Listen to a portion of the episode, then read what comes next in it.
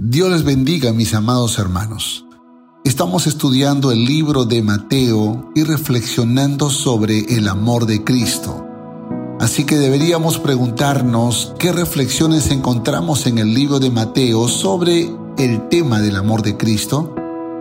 Dios en su inmenso amor envió a su Hijo para que una vez más sea anunciado el arrepentimiento y perdón de pecados, no solo para los judíos, sino también para gentiles y Jesús lo hizo por amor.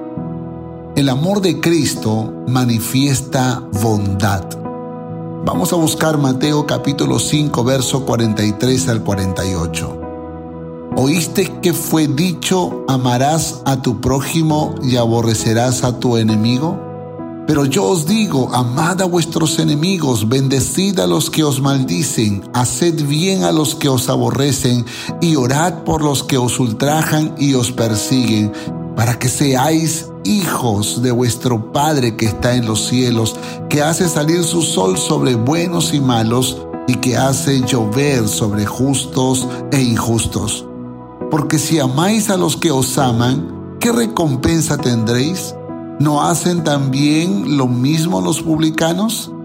Y si saludáis a vuestros hermanos solamente, ¿qué hacéis de más? ¿No hacen también así los gentiles? Sed pues vosotros perfecto, como vuestro Padre en los cielos es perfecto. A pesar de tantas oportunidades que tuvo Israel para arrepentirse de sus pecados y caminar en obediencia a Dios, esta nación se mantuvo en la rebelión y desprecio a toda invitación para que volvieran su corazón a Jehová. Dios envió profetas que fueron rechazados, golpeados, encarcelados y también asesinados. Sin embargo, por su gran misericordia, no los consumió, sino que esperó pacientemente su arrepentimiento. Dios tuvo que castigarlos por su rebeldía, pero nunca los abandonó. Y en el compasivo plan de conquistar a Israel y al mundo, decidió enviar a su Hijo unigénito Jesús para perdonarlos y salvarlos de la condenación eterna.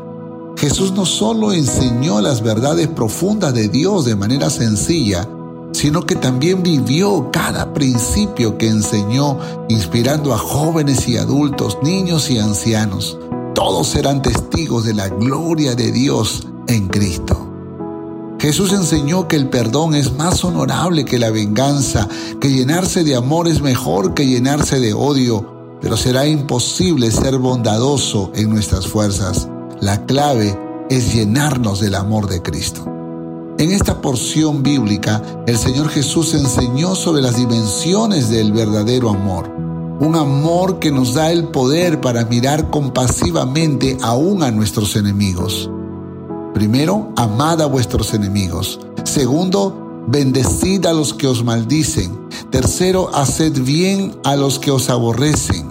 Cuarto, orad por los que os ultrajan y os persiguen.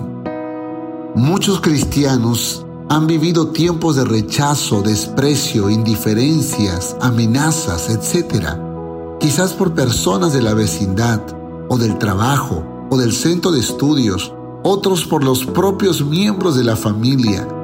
¿Qué se hace frente a este maltrato y oposición? ¿Cómo debe actuar un cristiano frente a estas situaciones de injusticia?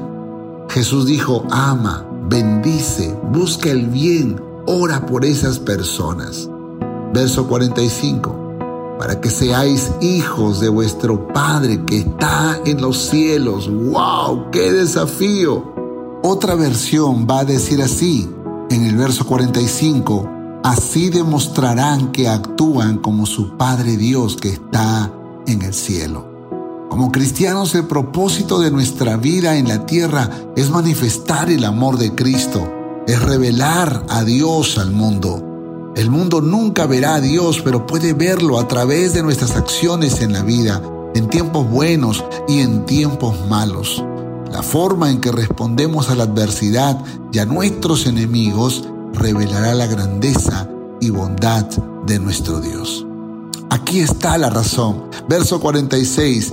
Porque si amáis a los que os aman, ¿qué recompensa tendréis?